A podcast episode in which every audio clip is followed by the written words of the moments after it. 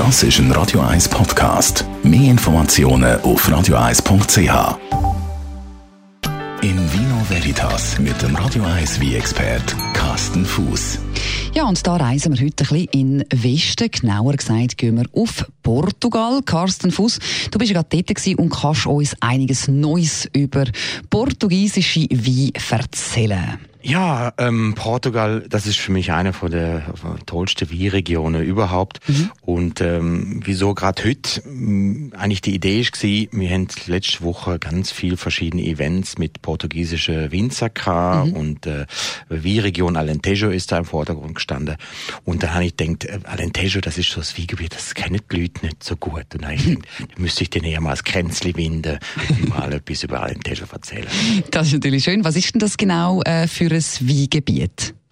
Also das Weingebiet Alentejo ist sehr ein heißes Gebiet. Es nimmt etwa ein Drittel von der gesamten portugiesischen Weinfläche ein. Mhm. Das ist äh, äh eigentlich so liegt eigentlich gerade in der Nähe von, von, von Lissabon mhm. und das ist sehr heißes, trockenes Gebiet. Da kommen in der Regel recht kräftige, schwere Wein daher ja.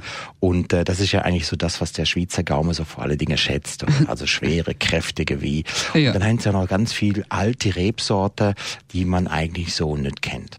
Also ich bin ja auch nicht so die Weinkennerin, aber wenn ich Wein gehe posten, dann kenne ich oder dann kaufe ich oft äh, zum Beispiel einen Cabernet oder einen Merlot. Die kommen ja auch teilweise von dort, oder? Ja, natürlich geht's dir auch, aber die finde ich jetzt ein bisschen, also ich wollte jetzt nicht äh, da äh, ähm, äh, etwas absprechen, aber ich finde die jetzt ein bisschen langweilig, mhm. vor allen Dingen, wenn sie aus so Regionen kommen, wo es eigentlich speziellere Sorte gibt. Also im Malentejo, da haben Sorte, die kennt man vielleicht noch aus dem Portwiegebiet, zum mhm. Beispiel der Trubesorte Toriga Nacional oder Aragonés gibt's auch noch. Ähm, aber es gibt auch Wiese-Sorte, Antovasch, es gibt äh, Verdejo, es gibt äh, Goveo. Also es gibt ganz viel verschiedene Trubesorte, wo ich ja schon Mühe habe, die noch aussprechen richtig. Ich muss dann immer nachfragen, habe ich es jetzt richtig gesagt? Und dann nickt's oder ja. sagt, oh Mann. ja, das klingt äh, tatsächlich sehr interessant. Gibt noch ganz viel mehr äh, darüber zu erzählen. Man sollte da einfach halt einmal öfters ein bisschen umschauen oder nach spezielleren portugiesischen Weinsorten suchen. Vielen Dank für den guten Tipp vom Carsten Fuß. Und äh, Sie können natürlich alle die Tipps von ihm auch noch einmal in Ruhe nachlesen als Podcast auf radio1.ch.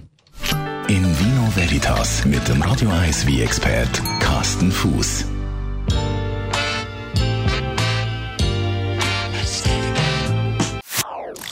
Das ist ein Radio 1 Podcast. Mehr Informationen auf radio1.ch.